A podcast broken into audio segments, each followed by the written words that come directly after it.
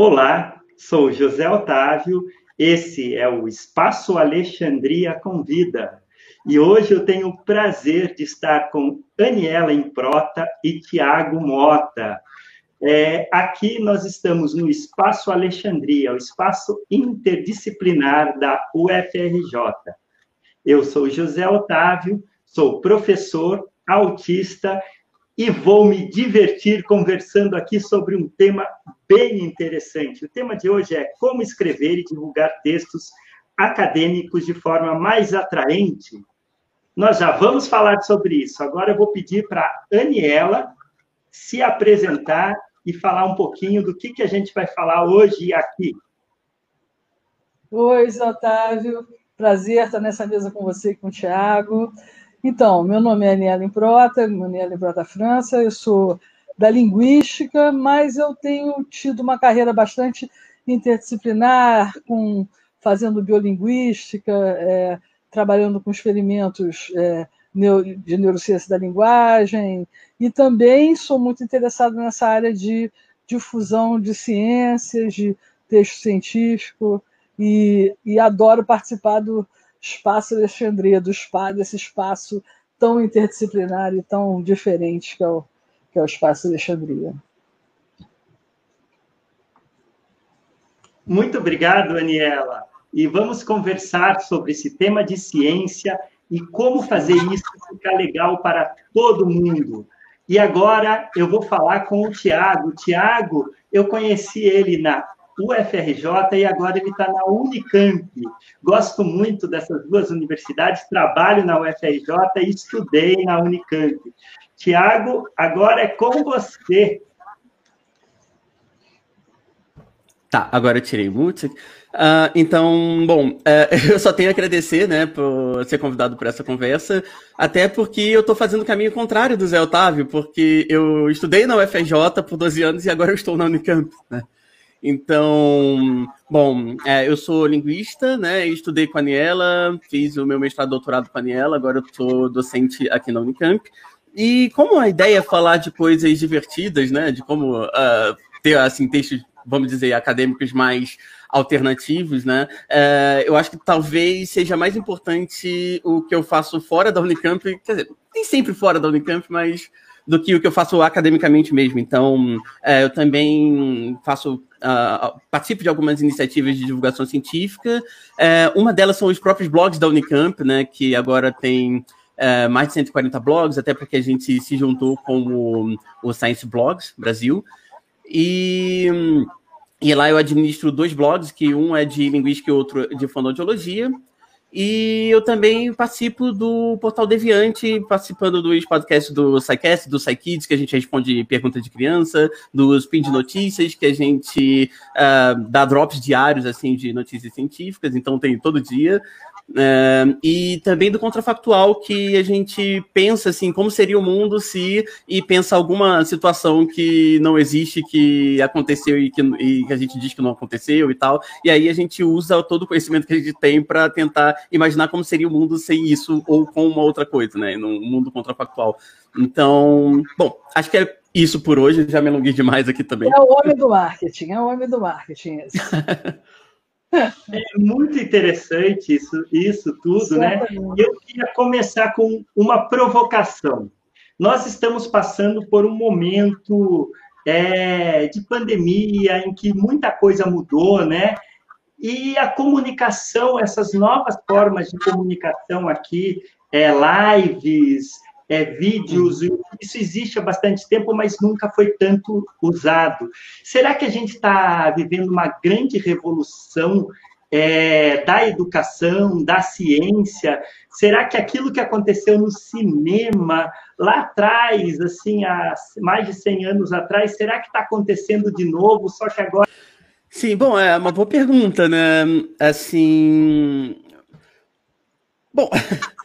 Acho que uma coisa, uma coisa está acontecendo que realmente parece que as pessoas estão buscando mais informação, né? Então, por exemplo, é, hoje a gente vê que eu estava falando do blogs da Unicamp, o, ele que ele acabou de se juntar com o Science Blogs, né?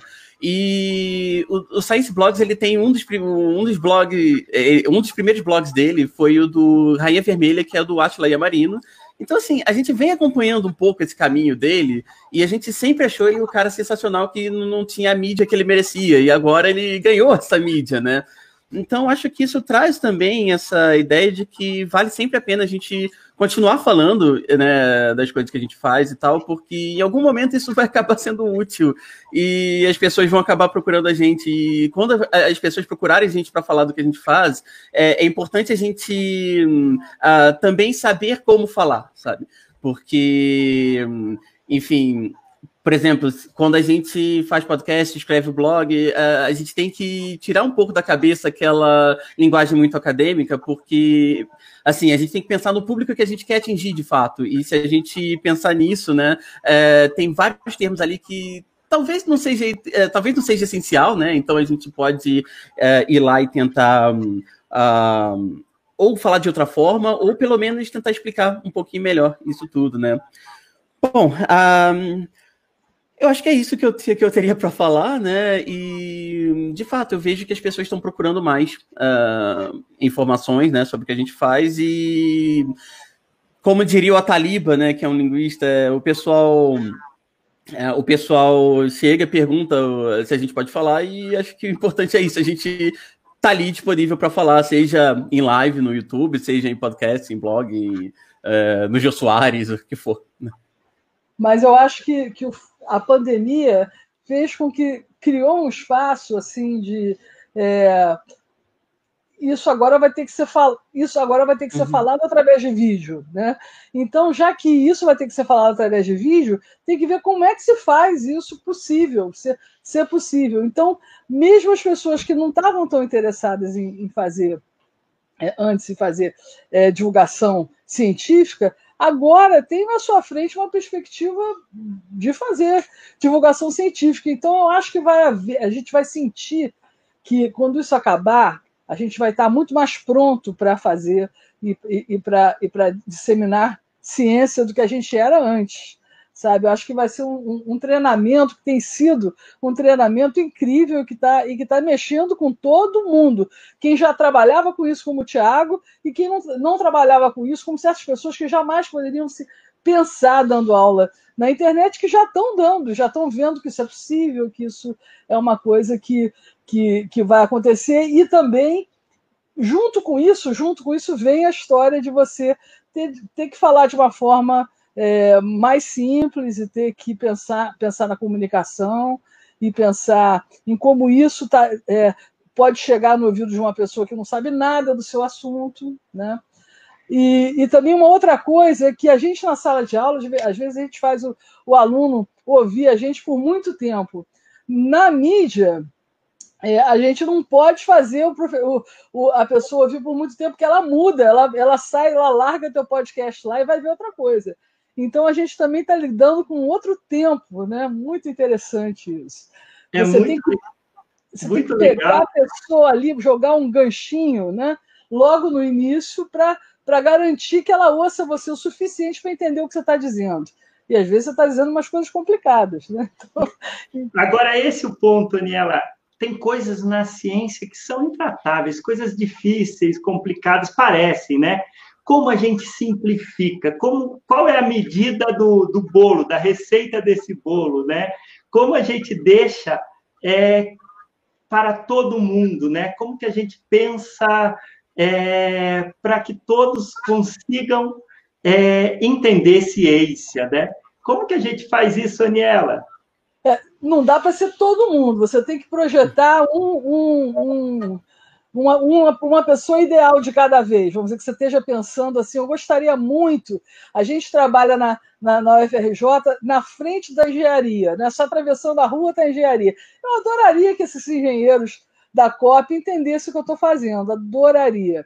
Então, se eu quiser falar com eles, eu tenho que pensar neles, pensar quanto tempo eles estão dispostos a ouvir sobre semântica, morfologia, sintaxe, e tentar tirar um, um, um suco dali que seja o primeiro, né, que vai vender meu peixe ali primeiro, né? Então, eu acho que você não pode explicar tudo, porque fica incompreensível. Né? Tem, tem 30 anos de linguística, de estudo de linguística ali no que eu vou falar. Não, você não pode querer que o engenheiro entenda naquele momento, então que o aluno de graduação entenda naquele momento. Mas se você pensar bem no outro, na sedução do outro, daquele outro ali que você que você está querendo atingir naquele momento, você faz vários discursos, discursos diferentes para cada público e vai, e vai conseguindo dessa forma. Não é fácil, mas, mas é uma boa tentativa.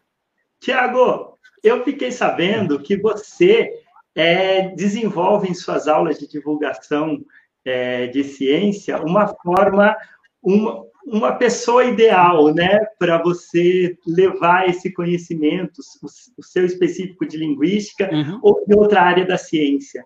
Descreve para a gente quem é essa pessoa ideal, ou quem são essas pessoas ideais. Já estamos com 40 pessoas ao vivo aqui. Opa, Daqui legal. Pouco, mensagens do público. Uhum. Bom, é, na verdade, eu acho que depende bastante mesmo. É, eu, vou dar, eu vou começar pelo exemplo dos próprios podcasts que eu citei, né? É, a gente tem o SciCast, que é um programa, é o carro-chefe do Portal Deviante, e a gente conversa por uma hora, duas horas sobre um assunto, e de forma bem aprofundada, mas também pensando em trazer uma coisa mais agradável, né? Então, por exemplo, uma discussão que a gente sempre tem é como é que a gente fala de matemática por duas horas sem entender as pessoas. Então, eles procuram é, contar a história da matemática, porque a história é mais interessante do que a própria, é, do que a própria coisa, e eles fazem isso de forma que é, parece, é, fica aquele suspense de quando que alguém vai resolver esse probleminha aqui, sabe? E aí depois eles tentam explicar isso de forma mais simples, mas a pessoa fica entretida pela história, sabe? Um, outra coisa é o PsyKids, que a gente responde pergunta de crianças, né? Aí a gente já tem um problema, porque a gente tem que atrair as crianças antes para poder ter as perguntas para responder. Mas aí depois que a, gente, que a gente responde também, é sempre importante a gente ter em mente que, bom, como é uma criança, eu acho que para a maioria das coisas, acho que nem adianta a gente tentar usar muitos termos, a gente realmente tem que uh, simplificar o máximo que a gente pode. Uh, óbvio, não imaginando que a criança é burra, às vezes ela até tem muita capacidade de, é, de, acompanhar, mas a gente tem que ir bem aos pouquinhos, né? E, e nessa disciplina, o que eu faço, né, é uma coisa bem parecida com o que o Instituto Serra Pilheira está fazendo. Então, é, eu não sei se o Bruce Lima é, participa do, do, sim, participa, é, do Espaço sim. Alexandria. É, ele tem um vídeo que, inclusive, eu passei nas minhas disciplinas, né?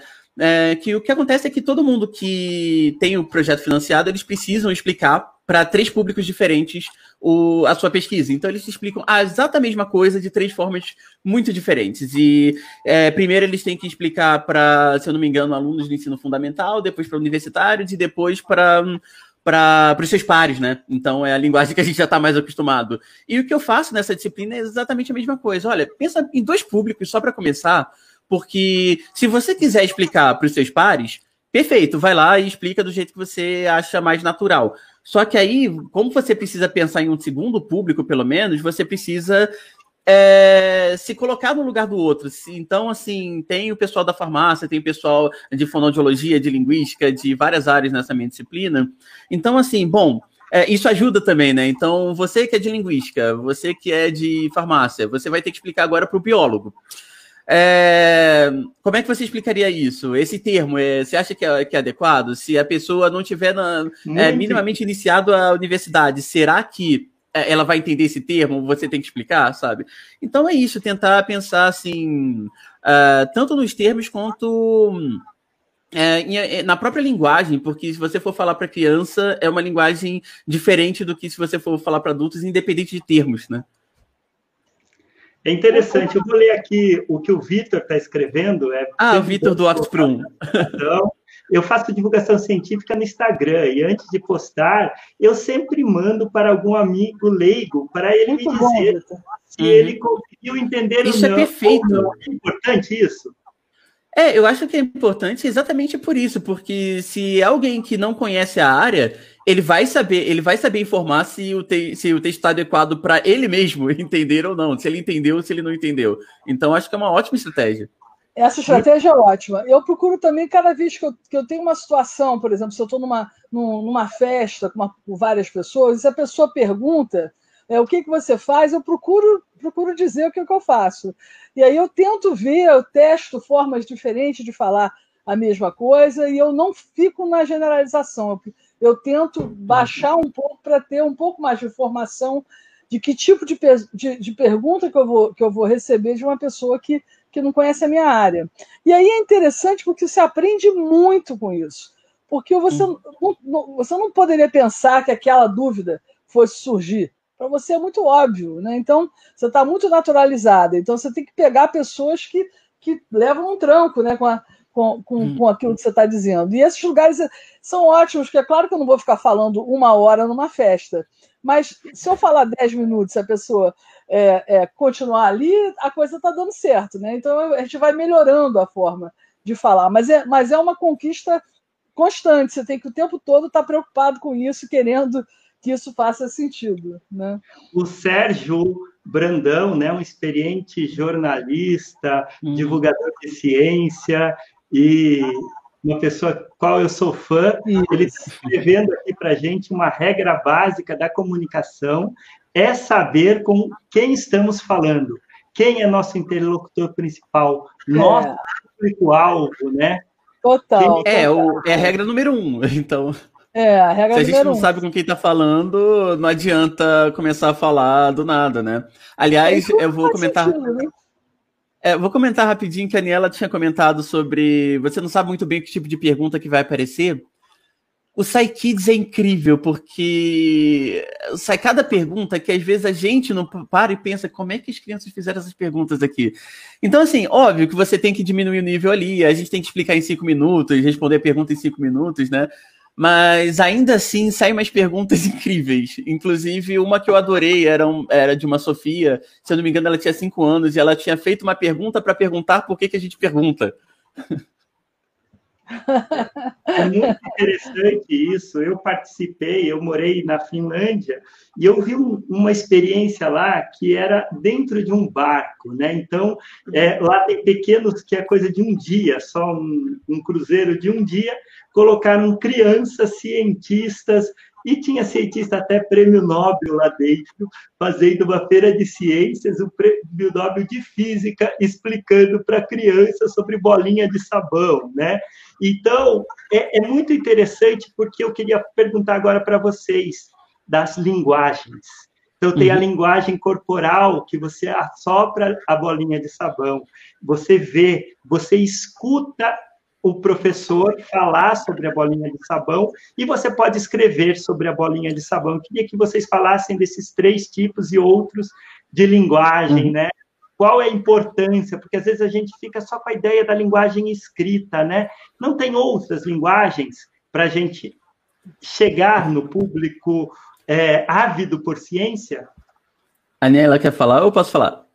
É, eu, eu, posso come começar, você me complementa. Uhum. Então, é, essa, essa coisa da linguagem escrita é muito interessante, né? Porque é, é, é, uma, é, um, é um tipo de linguagem que não é obrigatória que não, é, e que não, e que não nasce de um aprendizado implícito, como, como é, é a, a, a, língua oral. Né? A língua oral você não aprende, ela, ela nasce implicitamente daquilo que da sua inserção no, no, meio social, né? mais a sua biologia, essas duas coisas redundam na, na, na fala.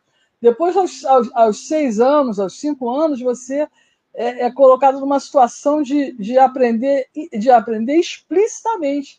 Tem uma professora lá fazendo a relação grafema e fonema, é, te levando a, a pensar sobre a linguagem pela primeira vez. Até aquele momento, provavelmente, você não pensou muito sobre como é que é que, é, que você faz para falar. Então você começa com uma atitude bem científica ali, quando você aprende a ler e escrever, é, pensando sobre uma coisa que você já domina, né, que já está dentro da tua cabeça, já está dentro da sua, da sua prática. Então, essa é a, a linguagem escrita, ela é bem diferente por causa disso. Mas logo, logo depois que você decifra Aí ela vira, vira língua e realmente vai para aqueles locais do cérebro que, que são os de, os de processamento de, de linguagem oral. Logo depois você cai na mesma no mesmo tipo de processamento, mas o início dela é diferente. Mas esse início ele tem um, uma força muito grande, porque muitas coisas complicadas não, tão na, não, não são passadas para você é, em linguagem oral, elas são passadas no, no, através de texto. Né? Então, essa, esse tipo de, de, de, aprendizado que você faz de língua escrita, né, eles vão te possibilitar a entrar, a, a, a assumir uma cidadania que não tá, não, não, não vem assim de graça só com o fato de você falar. Essa cidadania, esse conhecimento, essa possibilidade de, de, de ascensão social e, e de melhora da tua capacidade de pensamento, ela vem muito junto da tua capacidade, da tua possibilidade de dominar a língua escrita, é, tanto na leitura como você escrevendo. Né?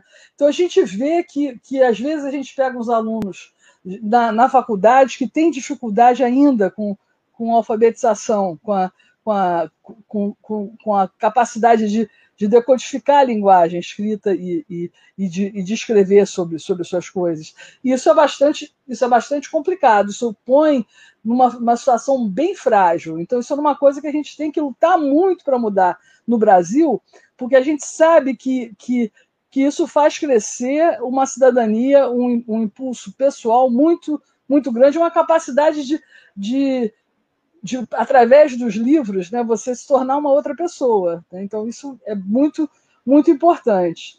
E são, e são linguagens diferentes o que você faz quando você está lendo, e quando você, especialmente quando você está escrevendo, você está lidando com a língua de uma forma hum, é, diferente, não é da mesma forma que, a, que na forma oral.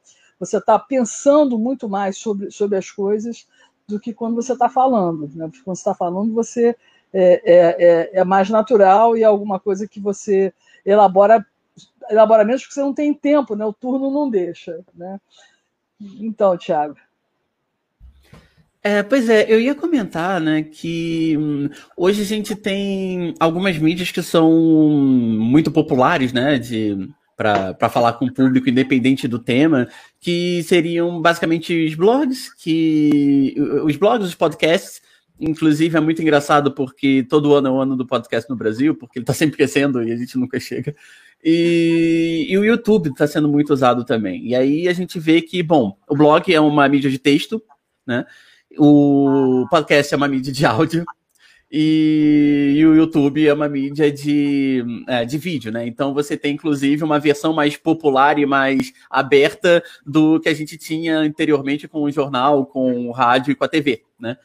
E acho que assim como a gente vê, né, nos próprios programas que a gente conhece da, da mídia mais tradicional, né, é, jornal, rádio, TV, é, além daquela questão de conhecer o público, a gente tem que conhecer também a mídia, porque isso vai te trazer algumas, é, algumas vantagens, cada mídia vai te trazer algumas vantagens e algumas desvantagens, né? Então, por exemplo, é, no blog você, você tem uma vantagem que é você consegue é, é, colocar algumas imagens e, principalmente, você consegue divulgar num arquivo relativamente curto, né? É, quer dizer, um arquivo de digital bem pequeno, que se a pessoa tiver, por exemplo, é, no ônibus, numa fila de espera, ele consegue abrir ali rapidinho, sem gastar muito do pacote celular e ler o texto, né? Se você, por exemplo, está dirigindo, você não consegue ler um texto. Então, talvez o podcast nesse sentido seja um pouquinho melhor. Uhum. Por outro lado, você não pode usar recursos visuais. Então, é, se você precisa explicar algumas coisas um pouquinho mais que seriam muito mais fáceis de explicar, sejam explicados por, por meio de algum gráfico assim, a gente tem que se rebolar ali para pensar em formas de explicar isso sem a necessidade de sem usar de fato uh, uma imagem. Eu fico imaginando, sei lá, uh, no nosso caso da linguística, uma árvore sintática, é bem complicado, né? Ou um, um cladograma na, na evolução, né? Uh, você ia falar alguma coisa, Zé? Eu queria pegar esse ponto aí, você uhum. falou uhum. sobre outras mídias, né? Você falou uhum. é, coisas que o cinema faz muito bem, que o rádio já fez muito bem. Eu acho uhum. que esse momento que a gente está vivendo, será que a gente não está tendo que aprender a fazer um programa aqui, ó, é, que tem muito do que a televisão já, já sabe fazer muito bem, né? Outras mídias. Eu queria que você falasse um pouquinho mais dessa ideia, né? Porque você acha que nós, tanto cientistas, professores, vamos ter que aprender com o pessoal da mídia, com o pessoal do cinema, uhum. a gente ter que estudar outras coisas, né? Multimeios. Uma pergunta para você. Sim, com certeza. É, e vendo o que está funcionando também, né? Eu, na verdade, eu gosto até de dar um disclaimer, que é, eu não sou lá muito uh, exemplo para ninguém, porque o que acontece? Eu participo dos blogs da Unicamp, que tem toda uma equipe que dá o suporte, inclusive faz uma integração todo semestre, né? Para as pessoas que querem abrir o blog, querem participar do blog, é, para a gente saber o básico, saber o que pode fazer, o que não pode fazer, né? Então, digamos que eu entro ali e as pessoas já estão me dando o suporte que eu preciso para começar. Depois você anda com as próprias pernas, né? E nos podcasts também, quando eu comecei a fazer, eu fiz no Portal Deviante, que é, é um, eu acho que o maior portal de, de podcast de divulgação científica do Brasil, né? Tem vários podcasts ali. E também já tem toda uma equipe. Eu cheguei, tipo, olha, é, é, assim que a gente trabalha. Então, inclusive, essa ideia de a gente ter vários podcasts diferentes e para públicos diferentes, de formas diferentes, né? É, uma coisa que funcionou muito para mim é que hum, a gente tem o Speed Notícias, que é esse podcast diário, ele é bem curto, ele tem ali em média 15 minutos, e a gente dá uma notícia ou, algum, ou fala de alguma coisa interessante é, da área que a gente está falando, né? E com isso, a gente está ali falando sozinho, então a gente tem liberdade, a gente aprende mais ou menos como funciona o podcast. E só depois que eu vou participar do SciCast, que é uma coisa um pouco maior, né? Então, é, meio, é quase como se eu tivesse passado por um estágio. Então, é, assim, eu entrei realmente com pessoas me apoiando para fazer isso. Agora, uh, ah, para quem está começando do zero, por exemplo, o Vitor estava comentando aí o, do, do, Instagram que ele faz, né? O Oxprum, é, ele está começando do zero, sabe? O, o outros podcasts estão começando do zero. Quando você pega um pesquisador que não tem, que não entrou numa rede assim, está é, tá começando do zero. Então a gente realmente precisa aprender uh, e até estudar um pouquinho de, de mídia, de comunicação para poder fazer essas coisas. Nós estamos começando do zero, hoje é nosso programa zero aqui do Espaço Alexandria, e nós estamos com 46 pessoas agora nos vendo, né? Legal. É, crescendo. E eu falar do podcast, eu gosto muito do podcast, nós é, tamo, estamos fazendo um podcast sobre inteligência ah, legal. É, sobre essa ideia, né, de você é, ajudar é, e a gente está usando uma coisa que a gente colocou nesse podcast. Eu acho que daqui uma semana a gente solta no site do Espaço Alexandria esse hum. podcast, né? Vai ficar www.espaçoalexandria.ufrj.br barra inteligências múltiplas.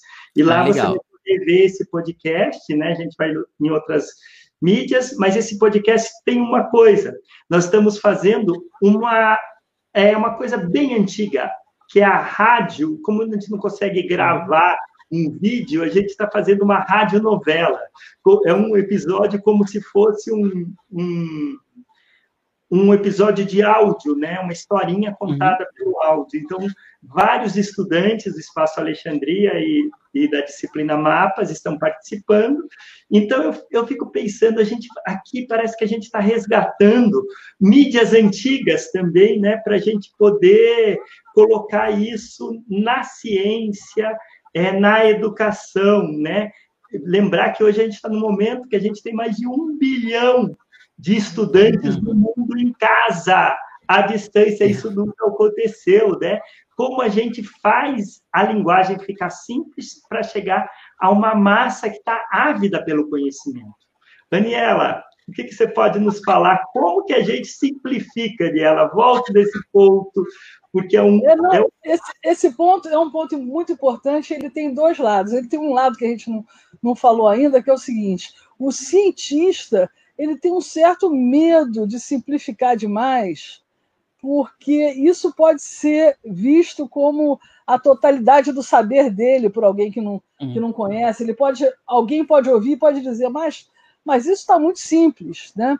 Então, e, e é, não é na verdade a forma como a gente costuma trabalhar. A gente está acostumado a trabalhar na, na complexidade, num pensamento que, profundo, que é altamente debatido nos, pelos reviewers, quando você escreve alguma coisa para as revistas, pelos, pelos seus pares, até pelos alunos, que têm um, um diálogo muito forte com a gente o tempo todo. Né? Então, você saber simplificar e ainda manter a sua face, né? ainda manter é, a integridade daquilo que você está falando, é muito complicado. Então, tem dois lados: tem um lado da gente que tem que saber fazer, e da e da outra pessoa que tem que saber se motivar por isso e seguir em frente, porque a divulgação científica não é, na verdade, não é fazer ciência, é, é criar o espírito científico, criar a ponte para a pessoa dali, daquele ponto ir para frente. Né? Então, a gente, a gente, precisa de uma síntese enorme, a gente precisa saber conhecer tanto o assunto que a síntese fica assim quase como um objeto claro, né, que a gente consegue descrever aquele objeto e aquele objeto é interessante para quem está ouvindo e chama atenção, né? É isso que precisa, precisa paixão, vontade de, de, de é, assim, especialmente não pode ter medo de, de errar, porque você pode, de, fazendo o objeto ficar mais simples e fazendo, você pode cair em alguma coisa com falta de conteúdo, né? Você tem que lutar pelo conteúdo e ao mesmo tempo pelo conteúdo essencial, pelo que, que é essencial. E o que, e o que é essencial para o público que você está querendo atingir. Precisa sempre pensar no público, né? E, e aí eu acho que vai, mas, mas é, é complicado, é complexo. Certo. É muito interessante, né? Porque a gente tem que aprender um monte de coisa. A gente tem que saber como a gente põe a câmera, ser melhor, que ângulo a gente vai pegar, né? Para a gente poder conversar melhor, um poder olhar para o outro. A gente vai ter que pensar em muitos detalhes, né? Então, a gente tem que chamar o pessoal é, que tem muitos anos de TV e outras coisas para nos ensinar, né? A gente tem que escutar porque alguns aqui, por exemplo, a Aniela conhece muito de linguística, o Tiago, neurociência, é, eu posso falar de inteligência artificial, de computação, mas aqui de comunicação a gente tem que buscar também, né? É, na fonte, né? Onde a gente pode melhorar muito e vai ficar mais fácil para as pessoas assistirem os nossos programas assim é, daqui para frente, né? Eu acho que é enquadramento é muito importante, né? O enquadramento da câmera, o enquadramento do assunto e como a gente avançar, né? Para a gente se comunicar melhor. É, o Sérgio Brandão colocou essa fala aqui, né? É uma fala que eu já coloquei e ele fala de enquadramento, né? Uhum. É, e de novos comunicadores. E eu pergunto para você, será que nós, é, cientistas, professores, somos os novos é, comunicadores do século 21? Tiago. É, eu não sei se nós somos os novos comunicadores, mas a gente vai ter que aprender a se comunicar. Isso é um ponto, né? E, e eu vou aproveitar, vou falar disso também, voltando é, na ideia do podcast do, do Espaço Alexandria, né? Que vocês comentaram que estão fazendo uh, como várias historinhas.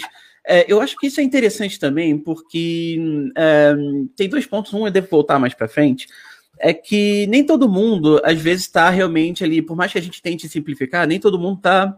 É, ou, ou por facilidade, ou às vezes por interesse mesmo, nem todo mundo vai uh, ouvir assim da forma mais lógica possível. Às vezes o pessoal gosta de uma historinha que exemplifique, né? Então, eu acho o máximo que tem um desenho animado japonês que é Cells at Work que ele conta como funciona o, o, acho que é o sistema circulatório, o sistema imunológico, algumas coisas assim.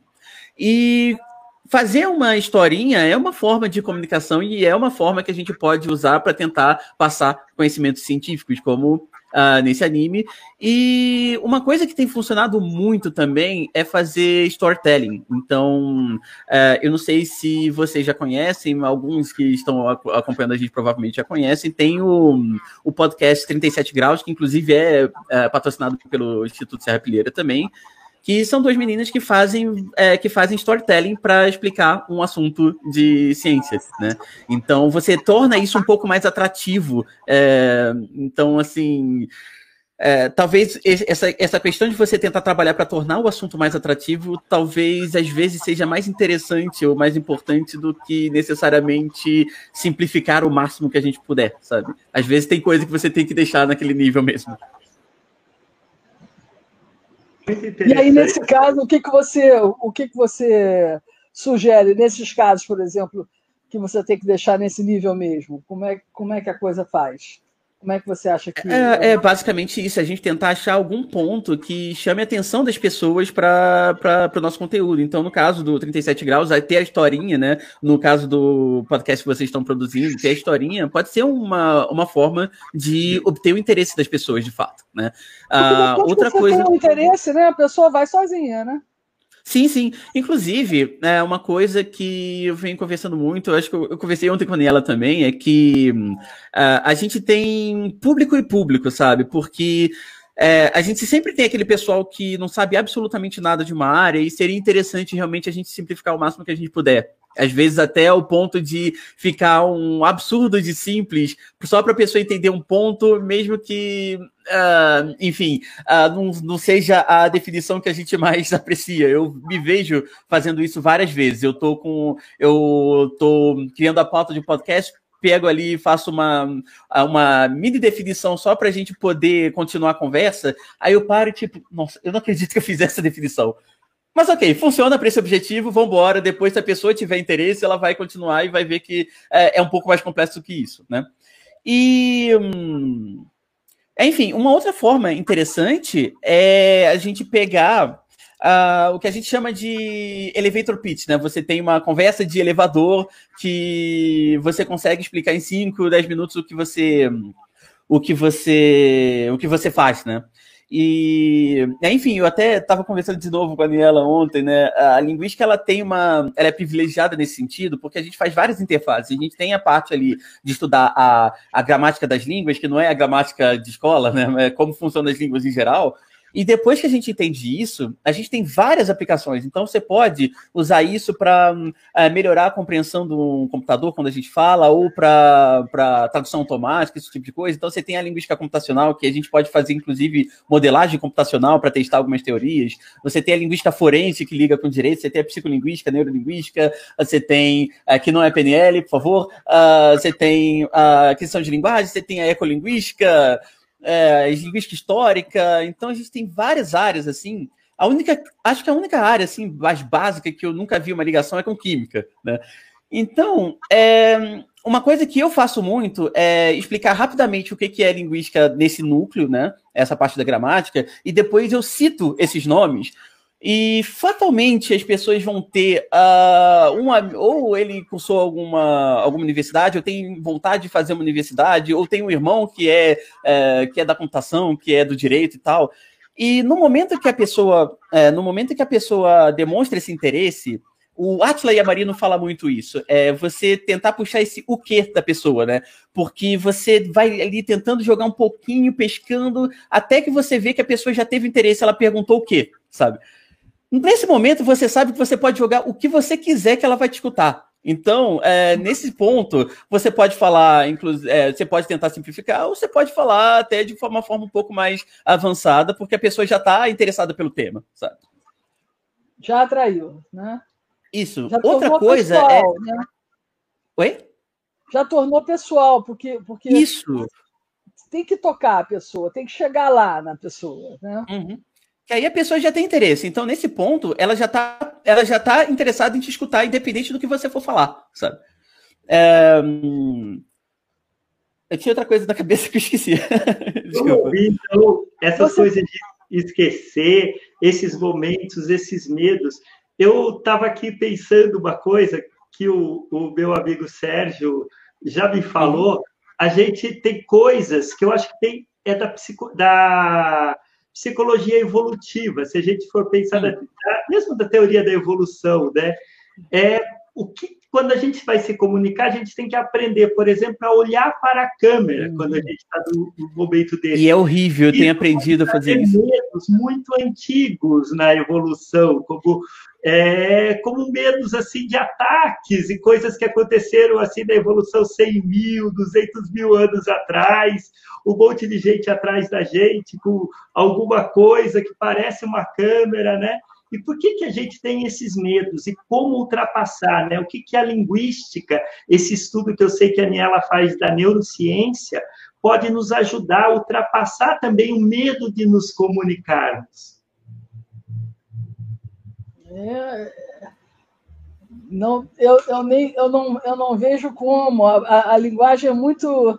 Ela, ela é muito básica, assim, ela está em todo lugar. A gente usa a linguagem até para dizer que está que está com medo, né? mas é, ela, ela, ela faz pouco desse pensamento mais é, é, que você raciocina, olha, então tem 50 pessoas me vendo, 60 pessoas me vendo, isso já, já, já passa por, por sistemas mais é, que demoram mais tempo do que a linguagem. A linguagem já, já se operou ali, sabe? É, a linguagem é mais rápida do, do que isso. O que eu acho que é interessantíssimo numa situação dessa é você pensar que, por causa de um veículo como esse, você pode ter um professor, por exemplo, pode ter uma expansão, de em vez de ter 30 alunos, de uma hora para outra ter 300 mil e 2 mil. Né? Então, o que eu acho que isso vai mudar muito a profissão em si. A profissão vai ficar diferente, vai ficar mais interdisciplinar, vai precisar de mais ajuda de outras áreas, né, para a gente poder adequar a, a, ao veículo né, que a gente está falando e que a gente realmente não tem, a gente não tem é, é, um, uma experiência dessa. A gente vai a congresso uma, duas vezes por ano, mas isso vai ser, tem sido o dia a dia da gente. Cada live dessa, né? é, é, as, as coisas que podem acontecer, isso não é, não faz parte, da, não fazia parte da carreira, agora faz, né? agora faz. E eu acho que isso vai ser muito, muito impactante, não só para quem está fazendo, mas para quem está ouvindo, a gente poder é, falar sobre todos esses assuntos, isso chegar nas pessoas, isso, isso é uma coisa que a gente vai sentir a diferença. É, muito grande. Eu parece, eu, esse semestre aqui, estou fazendo live, essa aqui é minha primeira que eu estou mediando. É, tem, eu estou dando aula à distância, né? Então, estou fazendo várias coisas. E eu fiquei pensando, será que a gente não está num ponto, assim como os irmãos Lumière tiveram lá no começo do cinema, Charles Chaplin, Tarkov, é, é, falei errado aqui, é do, outros, né, daquela época. É, olha como a linguagem ela pega, gente. Então, será que a gente não está no começo, né, como, como uma grande mudança, né? A educação foi, por 200, 300 anos igual, né? Muito parecida, até mais tempo. Será que a, a gente não está no ano zero de uma nova educação? Pois é, é a tecnologia estava aí. A gente talvez usasse menos do que a gente está precisando agora. A gente está usando a marra, né? Então, é, pode ser que seja um, um caminho. Enfim, o que, a Nela acha? É, eu acho que sim. Olha, o Vitor acabou de falar aí. A, a, a internet é, é fundamental para a popularização uhum. da ciência. Fundamental. É, é, é, uma outra, é uma outra possibilidade. É um pouco antes de, de vir para cá, eu acabei de aceitar uma aluna é, de, de, um, de, uma, de uma federal do Nordeste, e aí o, o texto dela foi ótimo eu gostaria muito de fazer, fazer essa matéria com você uhum. e não teria oportunidade se não fosse pela pandemia, porque agora é tudo. Aí ela, ela, ela falou, não ter, quer dizer, ela ela ela tá, ela tá vindo fazer uma matéria que ela não faria e que agora ela tem essa oportunidade. Claro, está aceita, né? Então é uma, é uma coisa incrível isso. Isso é, é muito legal. E é muito legal que as pessoas estejam se tocando que esse lugar de, de, muito difícil que a gente está passando, né, de muito medo né, que nós estamos passando agora, pode facilmente se tornar um, um, um lugar de ganho. Né? E é importante a gente se apoderar desse lugar de ganho para não ficar só com a perda. Né? Então, é... isso é uma coisa incrível. Uhum. Talvez a gente não esteja no momento de maior democratização, né? É. Porque a internet ela chega, né?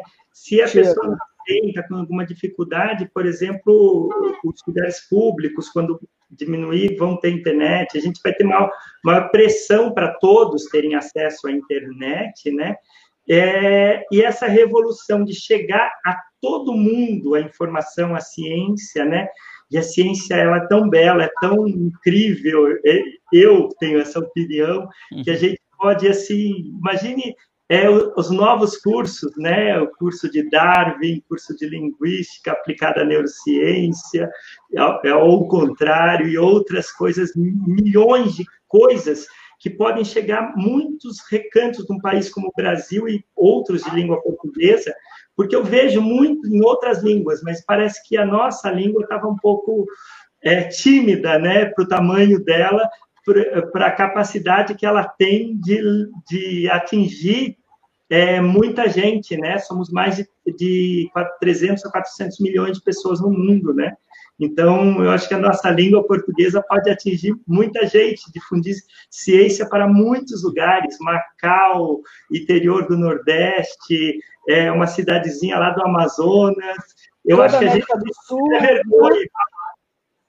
Toda a América do Sul. Imagine se você você falante de espanhol, é, a distância pode ser uma barreira, mas a língua não é uma barreira, assim, né? Então, a gente podendo, podendo é, ter essa facilidade de receber alunos, né, a gente vai ser... Vai, eu concordo com você, o português vai ter uma outra força. É, a gente está vendo um pouco isso nas lives da Bralinha agora, né, da Associação Brasileira de Linguística, é, porque é, é. a gente tem, óbvio, muitos palestrantes é, famosos mundialmente que estão dando as palestras em inglês, mas a gente tem várias mesas em português e espanhol agora também, então, isso. e a gente está acompanhando. Eu mesmo participei de uma mesa que tinha um, um, um membro da mesa falando espanhol, uhum. né? sem tradução, né, então foi muito, Sim. muito bom. E, e foi, foi perfeitamente ótimo. A, a, mensagem foi passada dos dois, dos dois lados. Então, isso, isso é verdade, sim. Vai ser um, um impulso muito grande para o português também. E as tecnologias estão chegando num ponto que eu estou falando aqui em português, né, que é uma língua que eu domino, e no futuro alguém pode clicar lá e uma inteligência artificial mudar a minha boca para o inglês e a minha voz e emitir um inglês. A gente não sabe onde vai chegar uma plataforma de deepfake né?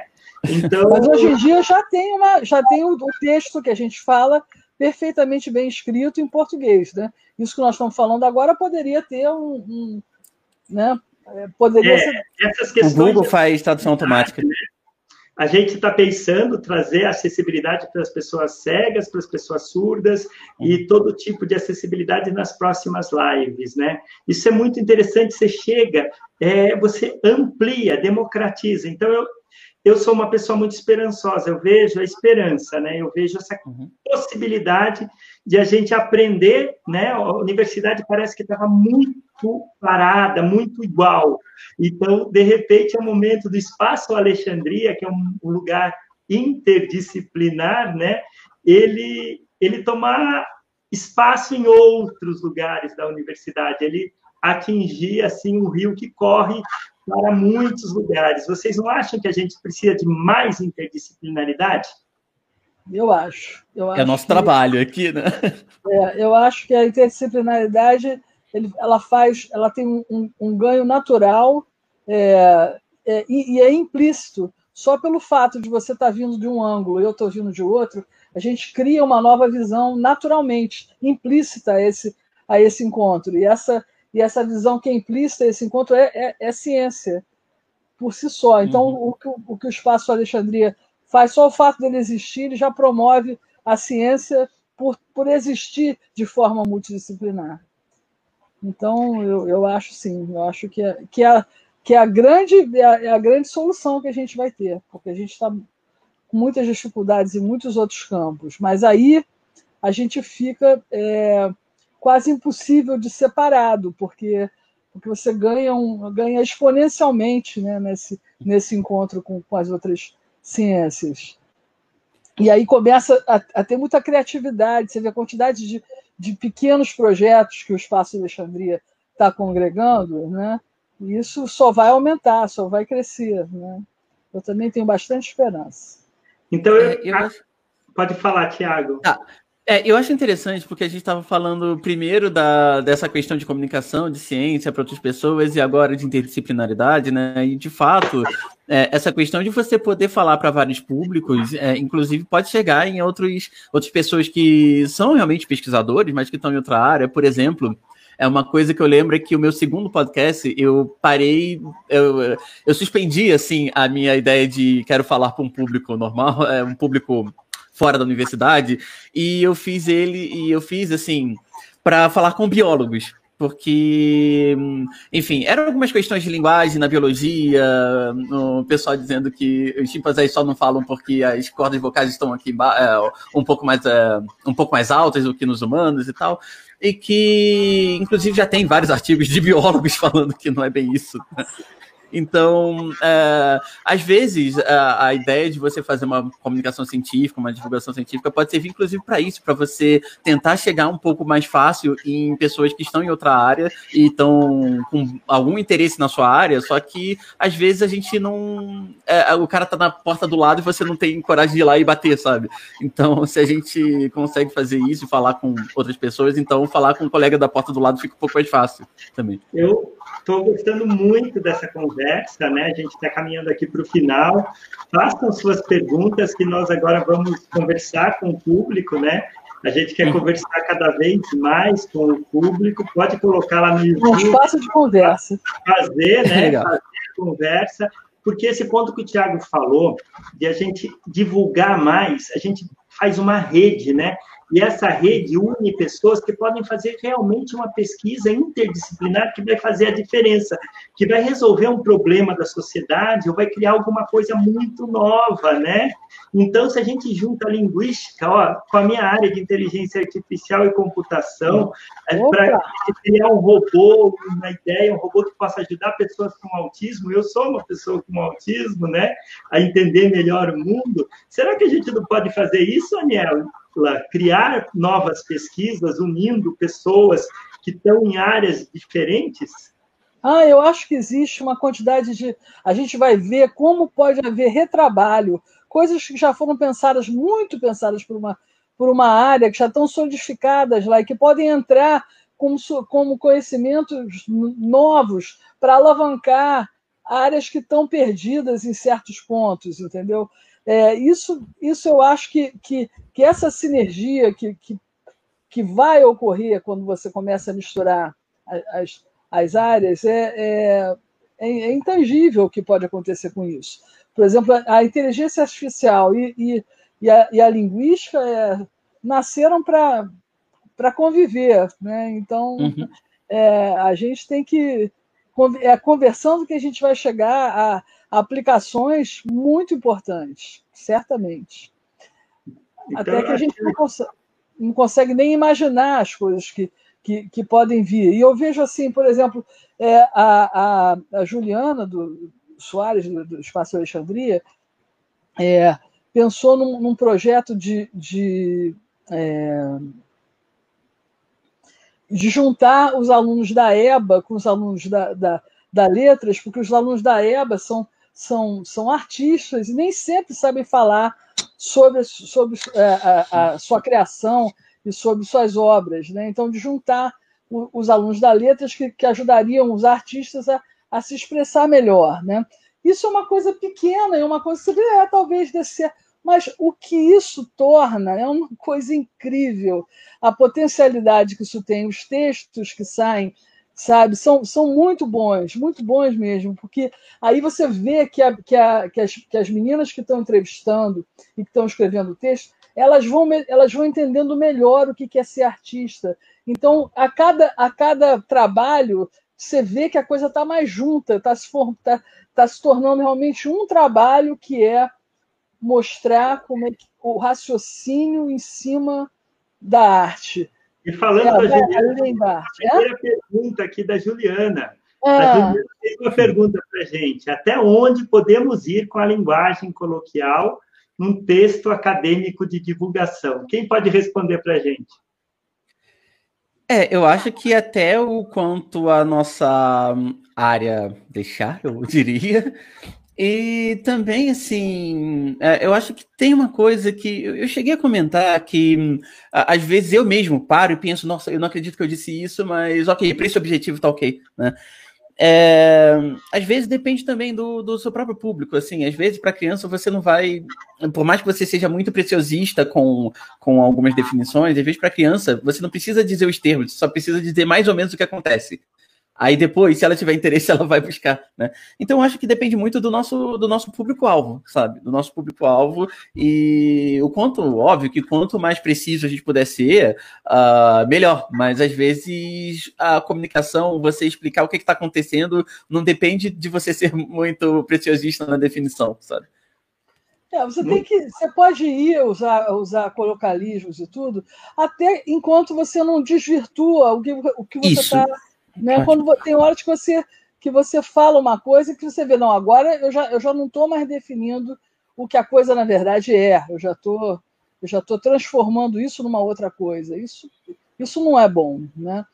Mas, mas a gente não deve ser preciosista, preciosista no sentido de, de se, se houver a possibilidade de falar coloquialmente, deve-se falar coloquialmente mesmo. E quando houver uma palavra que, que o cientifiquez seja melhor, você pode explicar para a pessoa, olha, essa palavra melhor Sim. é essa. E você impõe a palavra que, que define melhor, né? É, você pode. Mais uma pergunta aqui, né? Como promover e unir professores de áreas diferentes na educação uhum. básica, não só pela pesquisa, mas também para estimular o perfil pesquisadores desses professores. Um tema que a gente não tocou, como a gente chegar na educação básica, né? Então, vou deixar até aqui um pouquinho para o Tiago comentar aqui. Tiago, você, você que está mais próximo das crianças, aí, o que, que você anda fazendo nessa área? O que, que você sugere para os professores né, nesse momento? Pois é, eu ando um pouco mais próximo das crianças respondendo pergunta, não exatamente ensinando, mas assim, é, o que eu diria, eu daria um exemplo, um exemplo que existe na linguística, inclusive, que é o projeto da Heloísa Pilate lá do UNB, né? Que ela, ok, a ideia é não ter o objetivo de pesquisa, mas basicamente vai chegar lá. O que acontece é que ela tenta é, criar, assim, com a ideia, é, com as ideias científicas, elas tentam criar algumas brincadeiras, alguns joguinhos, alguns brinquedos, né, que auxiliem o professor na, é, a explicar um conceito e que fique mais concreto para algumas coisas mais abstratas, né? Ou que não seja tão simples de você observar, fiquem mais, esse, pareçam mais concretos para os alunos, né? Então, eu acho que esse é um exemplo de pesquisa, sim, mas que resulta no. É, você chega no resultado que você pode levar para a escola, inclusive ajudar. Então, é, basicamente, assim, a gente, quando eu falei que a gramática ela não é o que a gente estuda na linguística, não é o, a gramática escolar, né? É, a gente pensa em várias estruturas mentais e relações entre constituintes ali que são muito difíceis para as crianças entenderem e que, pela gramática escolar, é, às vezes não é tão. também não facilita muito. Então, o que, que ela faz? Ela pega ali alguns brinquedinhos, como uma roda, né? E fica. E, em que você possa tentar colocar as coisas é, alguns elementos juntos e que quando esses dois elementos estão juntos, os outros que estão na roda não podem estar juntos ao mesmo tempo e com isso você vai facilitando, uh, você vai tornando um pouco mais concreto, um pouco mais palpável uh, esses conceitos que são super abstratos para gente. Agora a gente tem mais dois minutinhos para a gente terminar o nosso programa, né? E eu queria que cada um de vocês falassem. Vocês gostaram? Querem e desse seu sua palavra aqui de incentivo para as pessoas, para elas poderem cada vez mais falar de ciência, né, mais procurar ciência. Então, quem quer falar de vocês, quem começa a Aniela, é suas palavras. Eu adorei, adorei, adorei estar aqui com vocês, adorei inaugurar essa nova forma da gente se comunicar e, e acho que, é, que tem realmente um mundo aí pela frente para a gente pensar em várias coisas e que e que basta esse que o espaço já é o suficiente para essas coisas acontecerem, elas vão acontecer uhum. só, com, só com essa troca entre, entre as pessoas com vontade né, de, de, de trocar realmente, de trocar esses conteúdos.